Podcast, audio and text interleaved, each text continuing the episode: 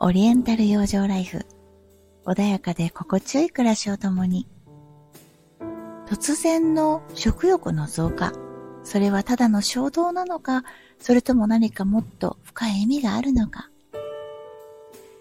もし今あなたがダイエットしているのに、健康管理をしているのに、これが食べたい、あれが食べたいな、そんな風に強く感じているとしたら、それは体があなたに何か教えようとしているのかもしれません。今回はこの食欲について東洋医学ではどんな風に捉えているのかテーマに進めていきます。東洋医学では食欲というのを単なる感覚ではないっていう風に捉えるんですね。体の内部のバランスの反映という風に捉えます。確かに今いろんな情報もあるし、外に出たら美味しそうな香り、本当にたくさんの誘惑がありますよね。この食欲、これは単なる感覚ではない。だから痩せたい、健康になりたいと思う時も、それを自分の意志で、やっぱりどうこうしようっていうふうに戦いを挑んでしまうと、必ずいつか苦しくなったり、リバウンドしてしまったりする。まあ、様々なことが起こってきてしまう。これは当たり前のことだよねって東洋医学では捉えます。東洋医学で考えるこういった衝動。これは私たちの体はちょうど自然界の一部のように考えられているんですね。なので、体の中にも自然のバランスがある。何か食べたい、何かが欲しい、こういった欲求にもちゃんと意味があっ、体内での何かどこかのバランスが崩れているサインというふうに考えます。なので、もしダイエットに何度も挑戦しているのに、いつもうまくいかないなとかリバウンドしてしまうとか、あるいはいつも三日坊主で終わってしまう。なんていうことがあったとしても、全然普通のことなんですよね。体がこのバランスが崩れていますよというふうにサインを送ってるのに、もう今日から痩せるとか、決めて、そして、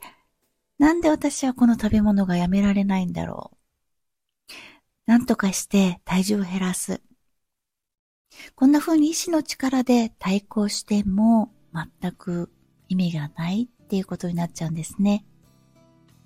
なのでまあ逆に考えたら、三日坊主でなんで私はいつもダメになっちゃうんだろうとかって自分を責めたり失望したり意志が弱いなとかって考えることも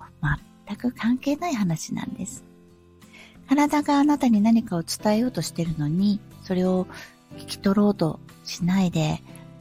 無理に食べるのをやめちゃったりとかね、厳しいダイエットを始めるっていう前に、まず、まずは自分自身の体が何をあなたに伝えたいのか、そしてどこのバランスが崩れてしまっているのかを考える必要があります。ダイエットって構大変ですよね。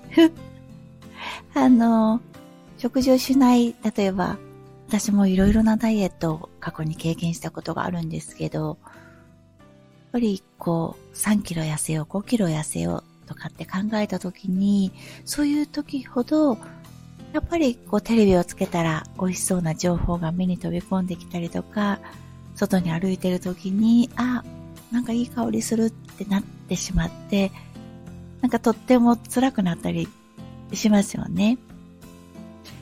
東洋医学であのよく出てくる五臓っていうのがあると思うんですけど、この五臓、これはちょっと特別なんですね。西洋医学でいう心臓とか肝臓、腎臓とかってこういう各臓器のことではなくて、実はもっと広い意味を持ってるんですね。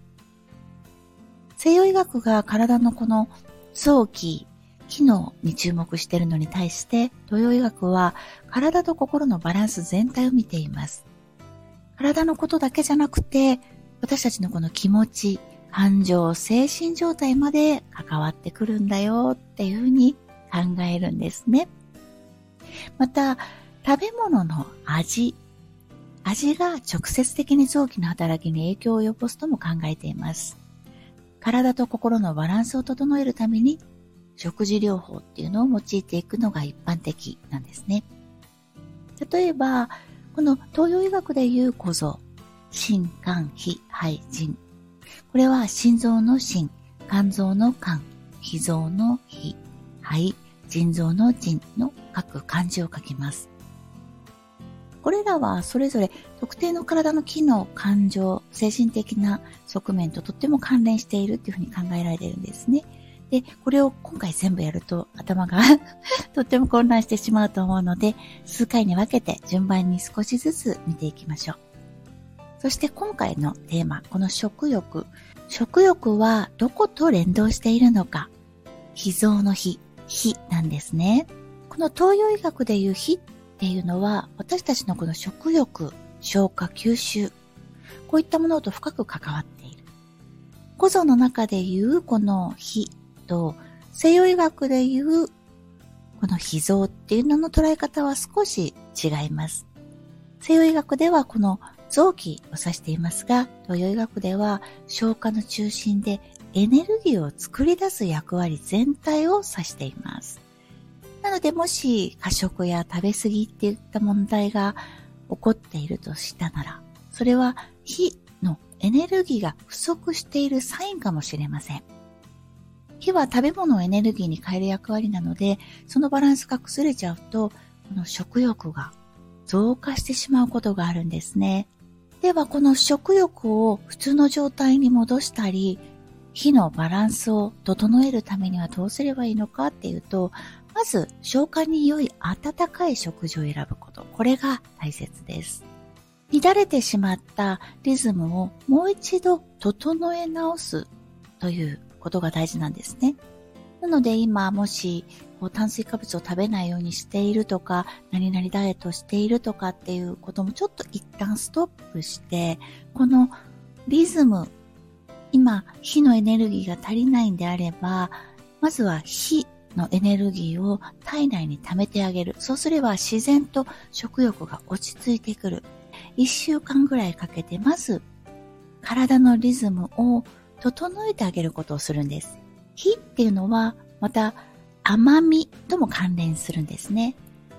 でもここで言う甘みっていうのはお砂糖とか甘いスナック菓子のことではなくて自然な甘さを持つ食品